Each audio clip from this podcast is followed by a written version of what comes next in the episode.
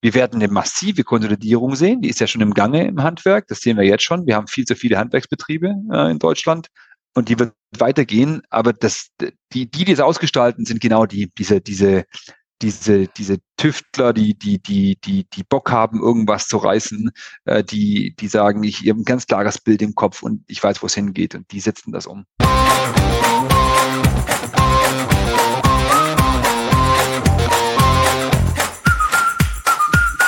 Hallo und herzlich willkommen zu einer neuen Folge des Bauimpulse Podcasts. Und ich habe mich gewagt, äh, mit dem Christoph zusammen in die Kristallkugel zu schauen. Aber es ist nicht wirklich eine Kristallkugel, weil es alles ziemlich durchdacht. Als Strategieberater muss man das, glaube ich, sein. Und es gibt tatsächlich ganz, ganz große Anzeichen, dass sich die Baubranche in gewisse Richtungen bewegt. Und über diese Richtungen spreche ich heute mit jemand, der das super gut kennt und sich super gut auskennt und bei ganz vielen Chefs von Herstellern, Großhändlern, Industrie in der Chefetage ist und dort auch berät. Hallo Christoph, schön, dass du da bist. Hallo Achim, danke, dass ich mit dir reden darf. Und der Christoph, der macht das jetzt schon gar nicht, also tendenziell Beratung macht er schon länger und im Bau ist er mit der eigenen Firma seit dem Jahr 2019 und hat sich da mit einem Partner zusammengetan, weil sie in Beratungen regelmäßig festgestellt haben, dass Berater viel wissen, viel Prozesswissen haben, viel Ideen haben, aber das Domänenwissen, also in dem Fall bauspezifisches Wissen fehlt. Und dann erzähl doch mal, Christoph, wie kam es dazu, zu diesem Gründungsmoment? Ja, also der Patrick und ich kennen uns ja schon ein bisschen länger. Ähm, wir haben dann unterschiedliche berufliche Wege eingeschlagen. Wir äh, haben uns dann wieder getroffen bei PwC damals und hatten auch immer wieder im, im Bereich Bau und Bauzulieferindustrie gearbeitet. Und da war der, die Erkenntnis eben da, dass einmal in diese Industrie und diese Branche vor, vor sehr großen Umwälzungen steht, äh, dass dann auch ganz viel Potenzial ist in der Transformation und das eigentlich uns echt immer fasziniert hat. Und wir haben uns damit auch jetzt über, über unseren Job hinaus beschäftigt, dann haben wir immer wieder gesehen, dass wir, wenn wir an so einem Thema arbeiten, wir eigentlich mit einem Team daran arbeiten wollen, dass sich da wirklich tief eingegraben hat, dass sich auskennt. Und das war halt nicht der Fall, weil man sagt, sektoragnostisch, wie man so schön sagt bei der Beratung, mhm. immer unterwegs war. Ja, bei einer Lasagne beim Mittagessen haben wir dann einfach gesagt, du, also es gibt keine Beratung im Bereich Strategie und M&A, die sich auf diese Branche fokussiert und zwar nur rein darauf fokussiert. Lass es doch einfach selbst machen. Ja, dann haben wir äh, beim Nachtisch dann eingeschlagen und gesagt, wir machen das unter drei, vier äh, Kriterien, die wir in den, letzten, in den nächsten sechs Monaten dann geprüft haben. Und als diese fein waren, haben wir gesagt, let's do it und haben dann 2019 das Unternehmen gegründet. Ist, äh, diese S&B-Strategie gegründet. Und du hast jetzt PwC, kurz für die Hörer, die es nicht wissen, PricewaterhouseCoopers, einer der größten Beratungsunternehmen der Welt.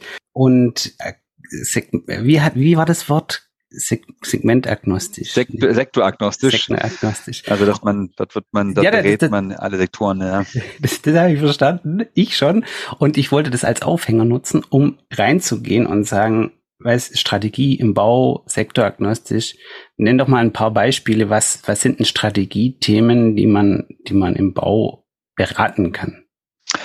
Ja, also viele, viele denken, äh, gerade Bewerber auch von uns denken, das, ah, ist eine sehr, sehr enge äh, Industrie oder eine sehr enge Branche. Aber andererseits muss man ganz ehrlich zugeben, dass der Begriff Baubranche ja sehr, sehr breit ist. Mhm, also ja. wir, äh, um nur ein paar Beispiele zu nennen, wir haben zum Beispiel Anbieter von Lüftungssystemen in größeren Mehrgeschossgebäuden, ähm, haben wir eine, eine Go-to-Market-Strategie gemacht. Da war die Fragestellung, okay, wo können wir weiter Marktanteile gewinnen, mit welchem Produktportfolio, welche Services brauchen wir, wie verändert sich die wie verändert sich die, die, die Wettbewerbslandschaft bei uns und der Markt, wie müssen wir darauf reagieren, welche Fähigkeiten brauchen wir. Und die werden dann analytisch aufgearbeitet durch uns gemeinsam mit dem Team des Kunden. Dann legt man gemeinsam fest, was die Fähigkeiten der Zukunft sind. Die leitet man daraus ab, definiert ein klares strategisches Zielbild und dann leitet man daraus einen Maßnahmenplan und einen Businessplan ab und setzt das gemeinsam um und hat dann die, die Effekte dann äh, so hoffentlich wie, wie gewünscht und gefordert äh, dann in zwei, drei Jahren auch eingefahren. Und das ist ein Beispiel. Ein anderes Beispiel ist ein Anbieter für, für Raumzellen im Bereich äh, ja, Interimsgebäude da sprechen mhm. wir heute auch darüber, mhm. Äh, die eigentlich ursprünglich aus dem Baustelleneinrichtungsbereich kamen und die haben halt eben gemerkt, da ist viel mehr Musik, konnten es aber nicht ganz klar quantifizieren. Deswegen haben wir denen eine, eine Strategie aufgesetzt, um diesen Markt genau zu durchdringen. Das hat auch sehr gut funktioniert. Mhm. Und Beispiel für M&A wäre jetzt, ähm, wir haben die Marktein Markteintrittsstrategie für HomeSurf gemacht. Das ist ein größerer sag mal, Anbieter für äh, Service-Dienstleistungen rund um Heizungen ähm, äh, gemacht. Für in UK sitzen die. Da haben wir die Markteintrittsstrategie gemacht und haben dann ist mit über das M&A-Team, das hat der Patrick mit seinem Team gemacht, in, innerhalb von zwei Jahren dort einige Unternehmen zugekauft und baut eine ja, eine Heizungsinstallationsgruppe auf, äh, um diesen ganzen, diesen ganzen Bereich Wärmewende, ähm, mhm. Heizungsinstallation, das äh, jetzt gerade durch das GEG in aller Munde ist, mhm. auszugestalten. Okay, das heißt, ihr habt immer so versucht, immer so ein bisschen, äh, die, das ist wahrscheinlich das falsche Bild, aber die Glaskugel zu nehmen und zu sagen, wie können wir eigentlich das, was da kommen wird, äh, schon mal strategisch betrachten, was, was passiert da alles und dann Hersteller, Handwerker, Industrie, aber auch die Bauindustrie selbst beraten, so was, ja. da, was auf einen zukommt. Inklusive und, Händler auch, ja. Okay, also Händler, Großhändler, okay.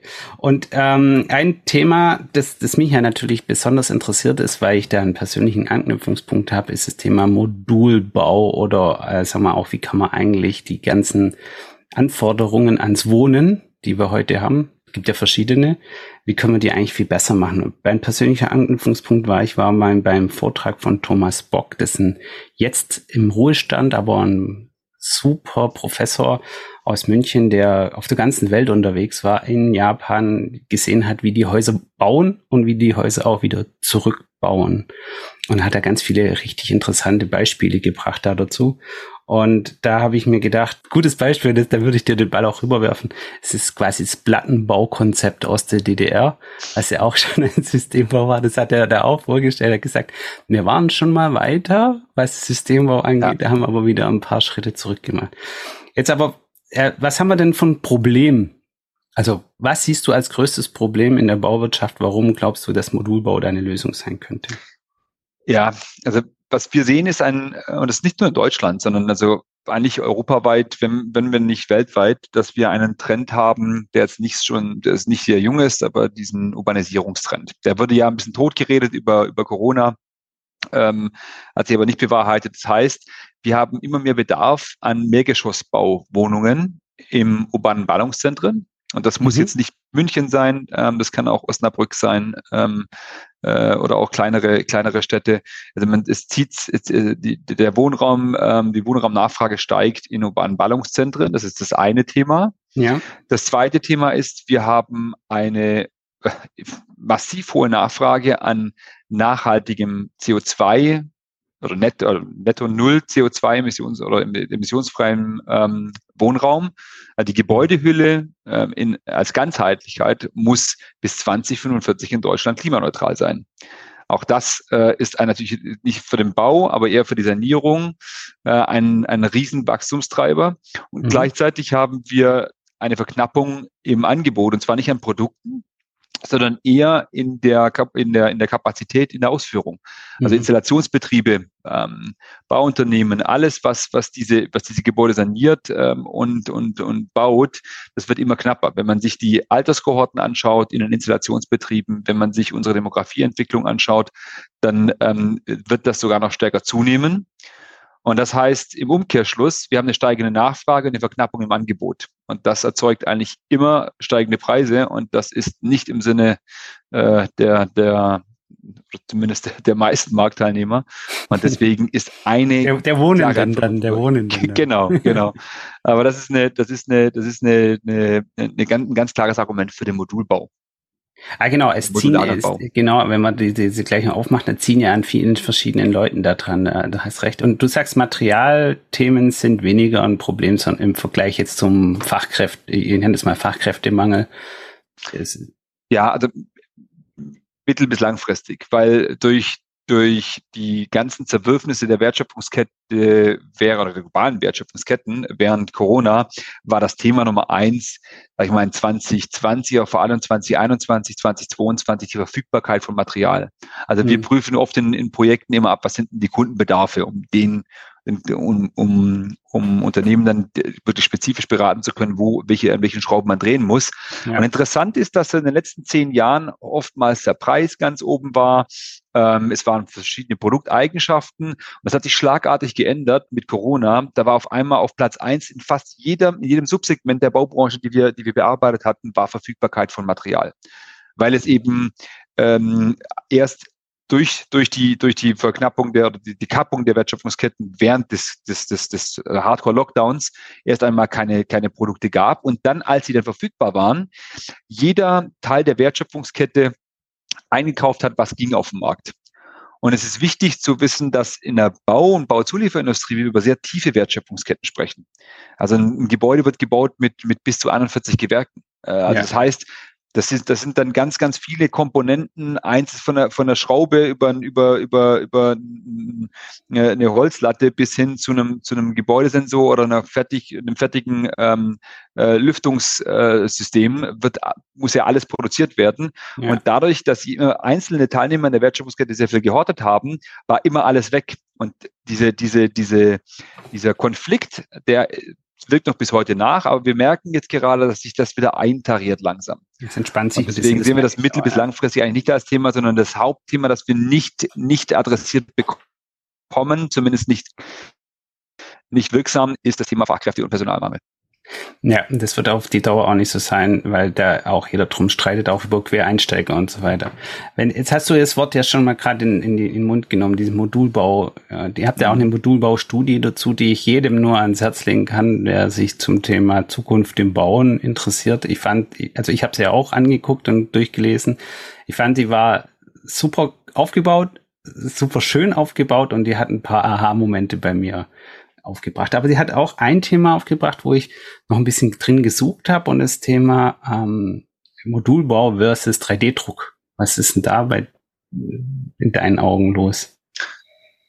Aus meiner Sicht sind es, sind es zwei verschiedene also erstmal zwei verschiedene Technologien auf jeden Fall, äh, vor allem klar, auch ja. Technologien für verschiedene Anwendungsfelder. Den 3D-Druck äh, sehe ich noch in der Marktreife weiter hinter dem Modulbau. Also der mhm. Modulbau ist da schon weiter, also auch der modulare Bau und ähm, auch das serielle Bauen, ähm, wo es dann darum geht, einfach nur Komponenten fürs Gebäude vorzufertigen, ähm, während Modulbau das im Endeffekt in-house, dass, dass das komplette Gebäude, dieses Modul des, des Gebäudes komplett in einer Halle fertig gemacht wird äh, mit, mit Innenausbau, mit Fassade und so weiter.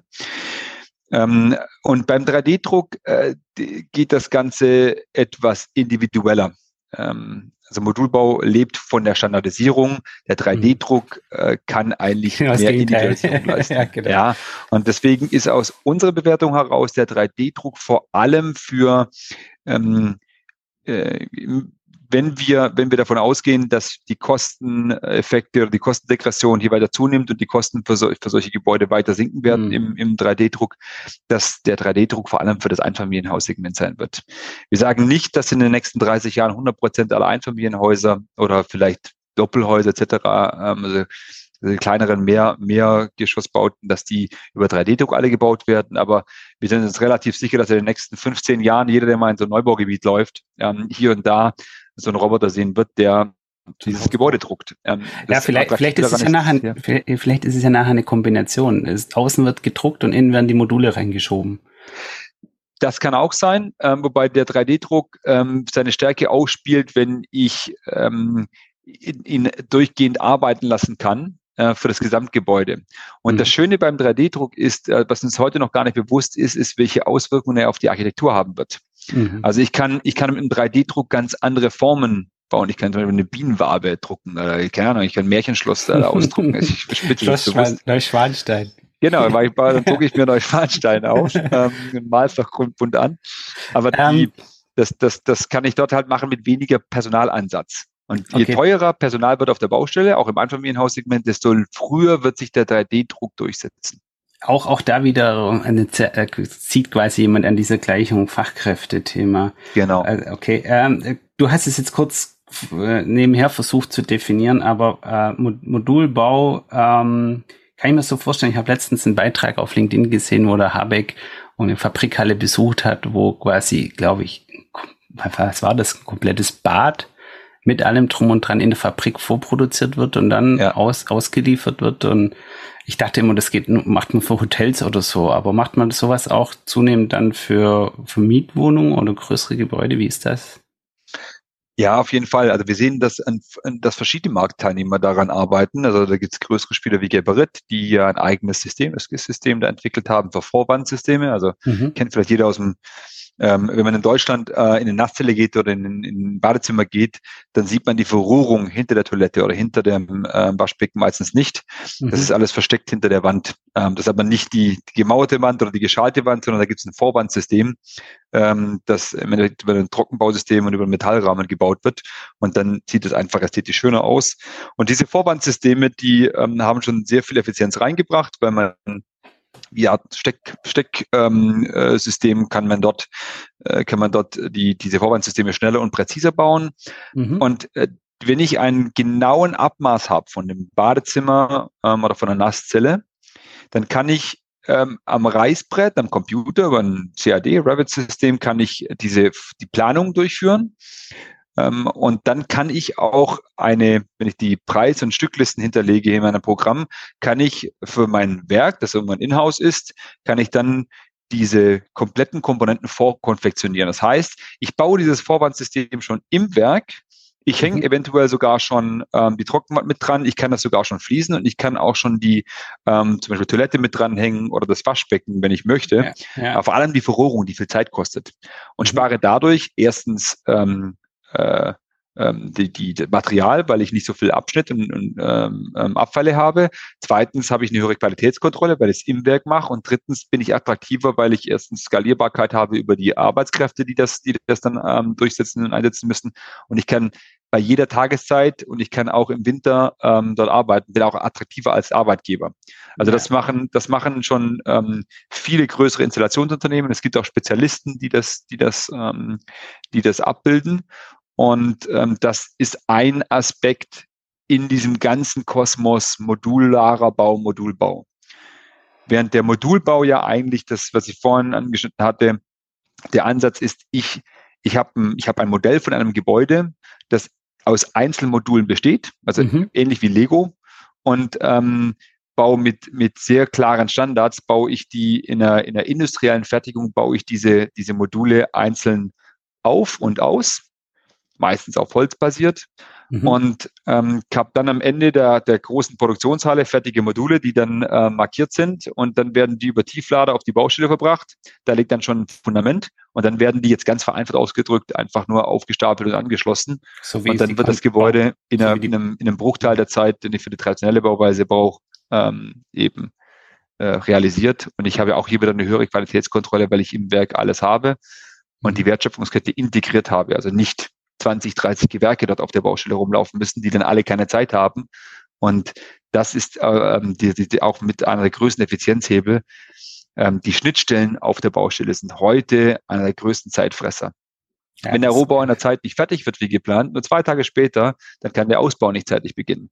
Der, das Ausbauunternehmen hat aber bereits äh, diesen Zeitplan ein, äh, diese, diese Zeitslots eingeplant und ist sind, sind zwei Tage später auf der nächsten Baustelle. Und dadurch habe ich immer wieder diese Verzögerungen, die wir jetzt gerade überall sehen auf den Baustellen mhm. und mhm. verlieren, dafür verlieren wir ganz, ganz viel Effizienz und zahlen sehr, sehr viel Geld. Okay, aber der, der normale Handwerker, ja, der das bisher macht, der hat ja auch seine Daseinsberechtigung. Und wenn dann ein Geberit oder Montageteams äh, aus, keine Ahnung, von irgendwoher aus Europa kommen und sagen, ich muss eigentlich nur noch äh, die blauen Sachen aneinander schieben, die rosanen aneinander schieben und die grünen, dann äh, was ist da deine Wahrnehmung oder deine Perspektive für das normale Handwerk, für den Parkettleger, für den Heizungsbauer, für den Elektriker? Ähm, Meiner Bewertung nach wird das Handwerk in den nächsten Jahren noch weiter aufgewertet. Also das, die Diskussion ist ja auch schon älter. Ähm, das, das hat man ja Jahr, Jahr, jahrzehntelang in, vernachlässigt, ähm, das, das Handwerk und auch so ein bisschen despektierlich äh, betrachtet. Und jetzt äh, kriegen wir die Quittung dafür. Ähm, ich sage immer, wenn wir, äh, wenn, wenn, wenn ich Jugendliche sehe, die sich für den Klimaschutz einsetzen, ähm, dann sage ich, okay, dann geht in ein Heizungsinstallationsunternehmen. Dort könnt ihr aktiv daran mitarbeiten äh, und was bewegen. Ähm, geht trotzdem keiner hin, ähm, habe ich manchmal das Gefühl. Aber die, die, die Hand, das Handwerk hat seine Daseinsberechtigung auf jeden Fall. Ob jetzt im Werk oder auf der Baustelle montiert wird. Montiert werden muss auf jeden Fall. Es wird nicht alles über Robotik ablaufen und auch vielleicht ein ganz wichtiger Aspekt dazu. Äh, wir sagen nicht, dass Modulbau den ganzen Markt substituieren wird, ähnlich wie beim 3D-Druck. Mhm. Also es, es, wird einen gewissen Anteil haben, gerade bei nochmal, standardisierten Gebäuden wie äh, einfachere Hotels, sozialer Wohnungsbau ist ein sehr, sehr schönes mhm. Beispiel. Ich brauche niedrige Quadratmeterkosten. Ähm, mhm. Das kann ich hiermit abbilden. Ähm, die werden so gebaut. Aber dass es noch das, den traditionellen Bau geben wird und der seine Daseinsberechtigung hat, das ist sowieso klar. Ähm, und die, die Spieler wie Geberit zum Beispiel, das ist ein Hersteller, der immer noch über einen dreistufigen Vertrieb, das heißt über einen Verkauf an den Großhandel, der Großhandel verkauft an die Installateure. Ähm, deren, deren Absicht ist ja nur bei dieser, bei dieser Vorkonfektionierung, bei diesem, bei, diesem, bei diesem seriellen Ansatz, dass man es den eigenen Kunden, den Installateuren einfacher macht. Also mhm. das Angebot ist ja dann für den Installateur, pass auf, ich garantiere dir durch meine Lösung, dass du mehr Baustellen in kürzerer Zeit abarbeiten kannst, dass du eine höhere Qualitätssicherung hast, weil du, weil deine Leute weniger Fehler machen können damit. Und deswegen, ähm, das, das, das Handwerk ist und bleibt das Nadelöhr, um diese, diese ähm, Energiewende zu schaffen, um den klimaneutralen Gebäudebestand zu schaffen. Und auch im Modulbau hat das Handwerk auf jeden Fall seine wichtige Daseinsberechtigung. Wie, wie schätzt du das ein? Äh, also das, das Thema habe ich immer, immer, mal wieder, auch in meinem Alltag. Ähm, es gibt ja, sagen wir mal, die, die richtig, die, die Handwerker, die das unternehmerisch betrachten. Und es gibt ja die, hm, also The Man in the Van nenne ich ihn mal, ja. Ja. Der halt hinfährt und halt den Wasserhahn repariert oder auch mal eine Gastherme macht. Der, der hat ja jetzt schon Probleme mhm. zu sagen, okay, äh, wie kriege ich eigentlich so eine, eine Wärmepumpe oder so ein komplexes System, Photovoltaik, Wärmepumpe, Energiespeicher, das kriegt er ja gar nicht hin. Wie schätzt du das ein? Du hast gerade gesagt, das Handwerk wird aufgewertet. Ich kriege das gerade in meinem Kopf noch nicht zusammen, wie du das da siehst. Ja, wir können es nochmal im einen Begriff erweitern, das wird professionalisiert. Und die Entwicklung, die du gerade angesprochen hast, die, die sehe ich auch. Also dadurch, dass die Gebäude immer komplexer werden, mhm. ähm, also wir bauen, wir bauen immer mehr Technik im Gebäude. Also der, der, der, der TGA-Anteil, also der Anteil von technischer Gebäudeausrüstung, wird immer größer an, an Gebäuden. Das heißt, ähm, heute, wenn du Elektrikerin bist, Elektriker bist, ähm, dann hast du ein viel höheren Wertanteil am Gebäude oder Lüftungsbau etc. Mhm. Und ähm, das sind dann alles Fähigkeiten, die ich im Handwerk habe, die dem komplexen Mehrgeschossbau oder der komplexen Mehrgeschosssanierung Rechnung tragen. Wenn ich jetzt mehr in einer Van bin, dann lebe ich eher davon, dass ich auf kleineren, nicht so komplexen Baustellen arbeiten kann. Ähm, da kommt dann zum Beispiel der Einfamilienhausbau oft zum, zum ins Spiel oder auch so ja, kleinere Reparaturarbeiten, wobei da würde ich eher auf den Neubau im Einfamilienhausbau äh, gehen. Mhm. Und da muss man ehrlich genug sein und sagen, erstens ähm, wird dieser Markt ähm, langfristig nicht weiter wachsen. Mhm. Und zweitens ist es sogar noch einen Schritt weiter. Ähm, ist politisch gar nicht gewollt, dass wir ein Einfamilienhaus haben. Also das wird kein Politiker offen, offen sagen und offiziell sagen, aber es geht letzten Endes darum, ähm, wir haben einmal ähm, eine, eine Regelung, äh, die, die, die, die besagt, äh, ist auch im Koalitionsvertrag zu finden, dass wir bis 2005 netto null Flächen ausweisen. Ähm, also der, die Flächennutzung wird auf netto null begrenzt bis 2050. Mhm. Äh, heißt, ich muss sehr viel sanieren. Klar kann ich sagen, ich reiß noch alte Einfamilienhäuserbau ab und, und, und verdichte dann oder bauen andere, andere Gebäude dorthin.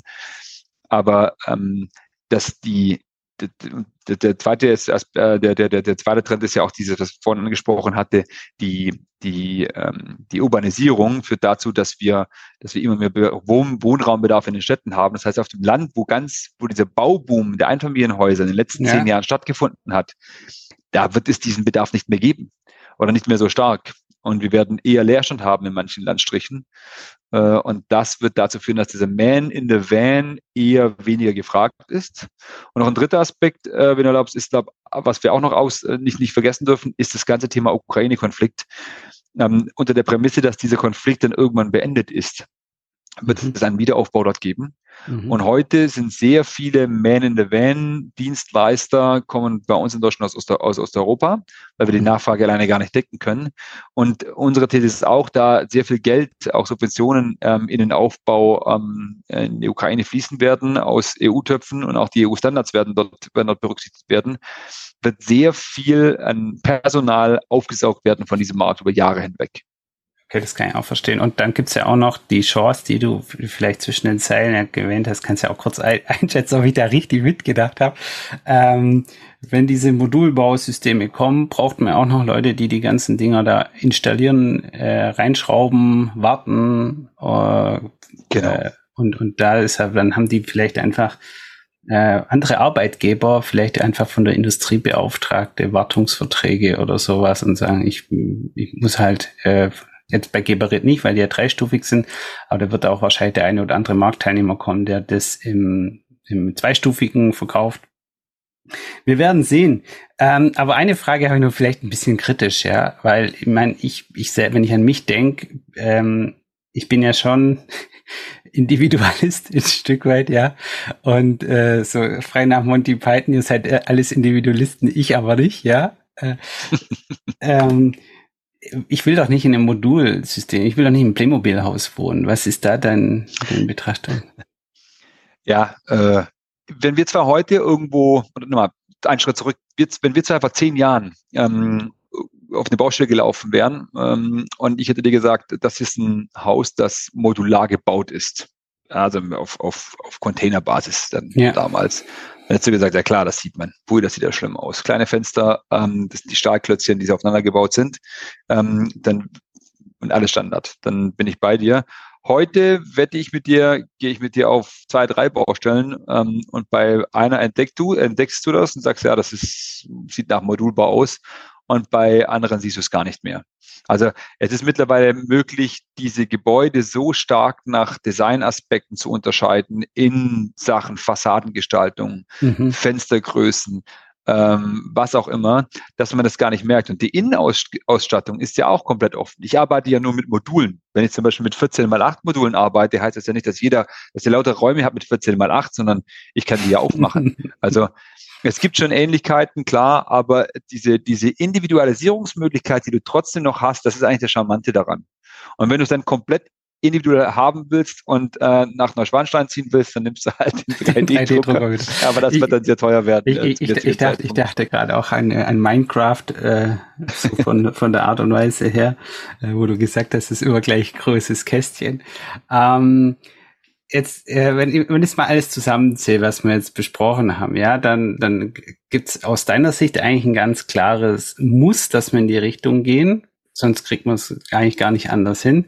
Und jetzt gibt's ja vielleicht noch Fachkräftemangel, hat mir auch kurz angesprochen. Ich, ich sag mal, ich hole mal noch mal eine Person in den Raum und es ist dann tatsächlich der, der Handwerker, der Handwerkerchef, der ja, sagen wir mal, das Geschäftsmodell für sich erkennen muss, verstehen muss und sagen muss, hey, wenn ich so anbiete, dann bin ich ja in Zukunft äh, wettbewerbsfähiger, dann kann ich vielleicht auch Quereinsteiger mit reinholen, dann mache ich die komplizierten Sachen, bestelle ich quasi am Computer und die, die nicht so komplizierten Sachen, die führt meinen Montagetrupp aus.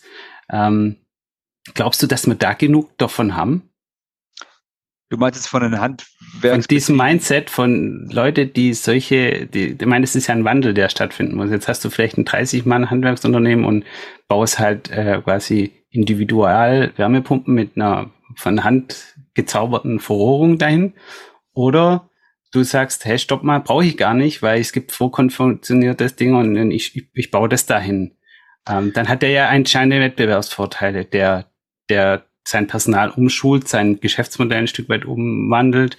Äh, aber das, darum geht's mir gar nicht. Die Frage ist, glaubst du, dass wir genug haben, die das nachher in der Fläche machen wollen?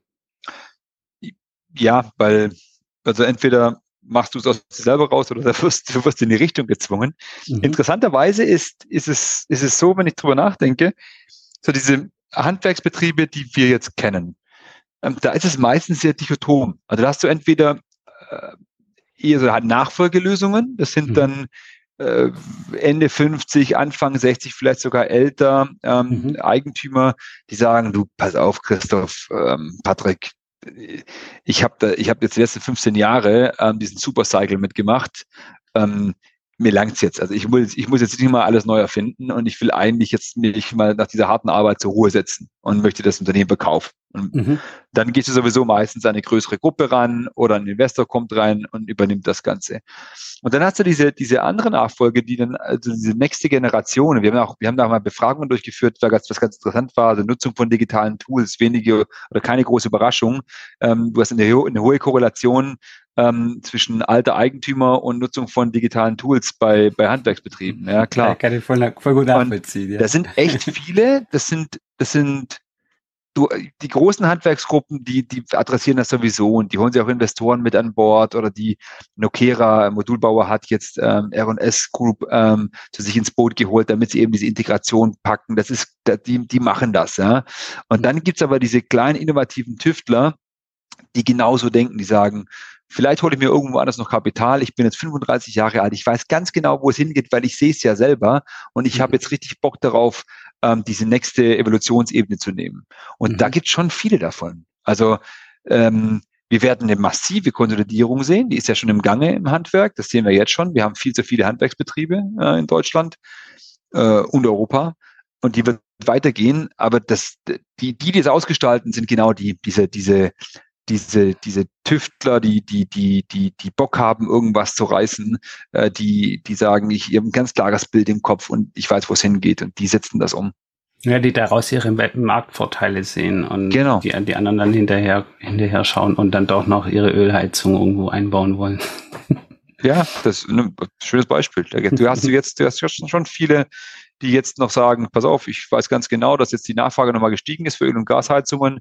Das nehme ich jetzt mal richtig mit die nächsten zwei Jahre. Ich mache nur das. Und dann, und dann äh, nach Medizinflut. Da habe ich, äh, da, das wäre aber fast ein Thema für den nächsten Podcast, weil da gibt's auch noch einiges. Das war auch einer der, ja, Aussagen von dir im, ähm, in dem Fokus-Artikel äh, da hast du ja sehr viel politische Beratung in Anführungszeichen mit eingebaut. Ich finde es, ich, ich finde es, ich finde es mega, ähm, was du an was ihr äh, von einer ganz anderen Sicht eigentlich auf diese Branche draufschaut. Das also mit der Kristallkugel ist fast, fast ja, nee, das muss ja jetzt mir fast ins Gesicht springen müssen, weil das ist ja alles durchdacht und, und, und wahrscheinlich kommt da die ganze PwC-Erfahrung mit dazu, zu sagen, hey, alles, was verändern wird im Markt, müssen wir uns anschauen und dann daraus irgendwas ableiten. Ich fand es super informativ. Ich habe noch ein paar andere Fragen, aber die habe ich noch nicht klar. Würde mich freuen, wenn ich die irgendwann mal nochmal als Gast haben dürfte, klar, um andere Themen zu beleuchten. Hat mir mega viel Spaß gemacht, Christoph. Hast du denn noch was, wo du jetzt, ähm, ich meine, wir haben ja hier als Zuhörer sehr viele Bauleiter, Projektleiter, Handwerker. Hast du noch irgendwas, wo du jetzt so als als Tipp mitgeben würdest äh, zu dem Thema Modulbau für die Zuhörer? Ja, also wir haben sehr mitbekommen, dass, dass es lange Jahre belächelt wurde. Ich muss ehrlich zugeben, ich habe zum Beispiel den 3D-Druck belächelt mhm. ähm, bis vor kurzem. Ähm, mittlerweile merken wir selber, dass da eine Geschwindigkeit in dieses Segment reinkommt, die die wir nicht vernachlässigen sollten oder außer Acht lassen sollten, weil es auch politisch mittlerweile erkannt ist und das flankiert wird von der Politik, also was Fördersysteme betrifft, was Auflagen betrifft, Bürokratie etc. Und deswegen ähm, sollte man sich schon dieses Segment anschauen, welche Wachstumspotenziale es gibt. Und das ist ähnlich wie bei neuen Antrieben in anderen Industrien oder ähnliches. Da entwickelt sich eine komplette Seitenstruktur, ähm, äh, Zuliefererstruktur, ähm, komplett neue Potenziale auch im Servicing etc. Ähm, mhm. Zusammenarbeiten mit diesen Playern, die sehr schnell wachsen, die sehr groß werden.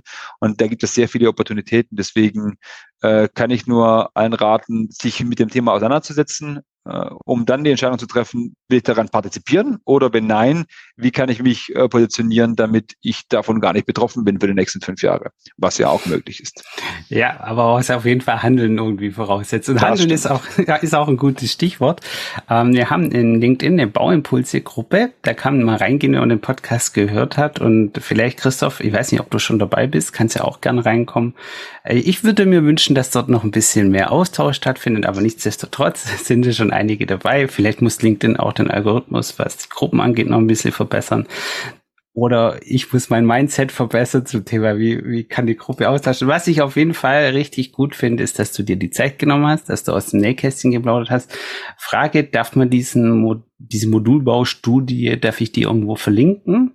Ja, klar. Okay, dann würde ich die nämlich, bei uns auf der Homepage dann würde ich die ähm, nämlich, Download-Bereich. Dann würde ich die nämlich auch in die Show Notes packen. Äh, große Empfehlung, sich die anzuschauen und da nach den äh, Business Opportunities zu schauen. Ansonsten, ich wünsche dir eine gute Zeit, Christoph. Bis zum nächsten Mal und vielen Dank, dass du da warst. Ich danke dir. Bis zum nächsten Mal.